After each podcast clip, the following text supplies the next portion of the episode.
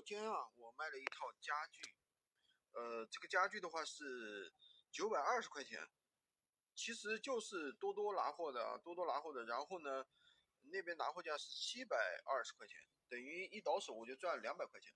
那很多人很吃惊啊，这个怎么赚做到的？我就今天来跟大家解析一下。首先呢，第一选品很重要，这个选的是什么品呢？实木家具。其实很多现在很多人啊比较关注健康这个板块，还是比较喜欢实木家具的。实木家具的话，客单价比较高，相对来说的话，它的这个利润会比较高。那么第一要选择实木家具，第二点呢，不仅要选择实木家具，而且要选择网红风的实木家具，这一点很重要，不要选那种普通的，像老古董的那种，对不对？那么第三个点呢，就是。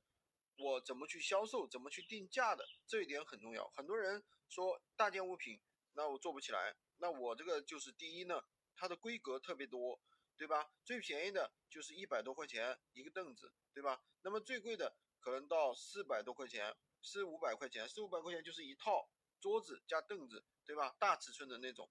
第三个点呢，就是你要定价要定好，最低尺寸的呢，你不要赚钱。就是加，我就最最小规格的我就加十块钱，然后高高规格的呢，我加到五十块钱。那很多人就奇怪了，军哥，哎，你说那么好，那你这样的话，那你一个产品一套的话，桌子加椅子最多了不也是才赚五十块钱吗？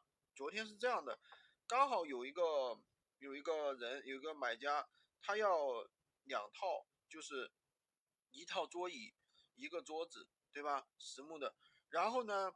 呃，拼多多拿货价的那边是应该本来应该是七百，七百接接接近八百了吧，接近八百。其实看上去只能赚一百块钱，但是呢，我这里用了一个小小的技巧，因为我发现那边的话刚好有一个叫什么呢？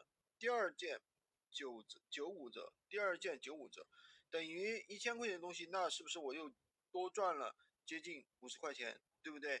然后呢，我又用了拼多多的月卡，拼多多的月卡的话，刚好也可以领一个九块钱的券，对吧？满一百块钱领九块钱券，那这样的话我是不是又多赚了九块钱，对不对？这样一一折腾，那两项一叠加，我就多赚了接近，又多赚了接近一百块钱，是吧？就是，而商家那边刚好的话，这个产品刚好凑巧也跌价了，对不对？所以三项加起来，我就一共多赚了多少钱呢？多赚了又多赚了一百块钱，这个单品就赚了两百块钱。这一单就赚了两百块钱，那么这大件物品虽然香，但是有一些东西要注意，这也是我自己踩过坑，真真实实经验跟大家分享。第一个点就是什么呢？规格、尺寸这些一定不能搞错。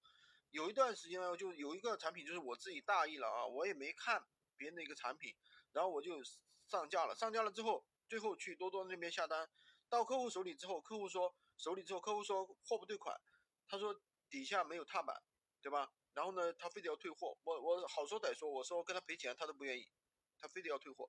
退货呢，这个实木家具大家知道运费都挺高的，如果你是个人散客的话，价格运费更高，两百块钱左右的运费，那也没有办法，自己又吃劲了，对吧？这是第一个点。第二个点就是什么呢？就是你产品的这个，嗯，第二点就是一定要跟顾客说好。因为有很多实木家具，它是不到那个，不到不送到顾客家里的，它是比如说有些乡镇，它只是到那个到镇不到村，对吧？那这一点也要跟顾客说清楚。那么第三点就是什么呢？呃，有些第三点就是那个发货的周期，实木家具一般来说很多商家的发货都比较慢，有的是五天，有的是七天，对吧？现货发的人很少。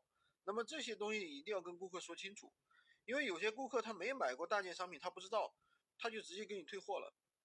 还有呢，有些实木家具他用的不是普通的快递，他是用的是一些物流，甚至在系统上它是更新不出来的，只有通过一些，比如说，呃，快递，快递一百啊，或者是百度啊去查才能查得出来，对吧？所以这些东西一定要注意，实木家具大件物品让客户一定要当场验收。有什么问题马上拒收，那么这样的话，顾客不承担损失，我们也不承担损失，对吧？直接就退回去了。所以这些东西都是要注意的。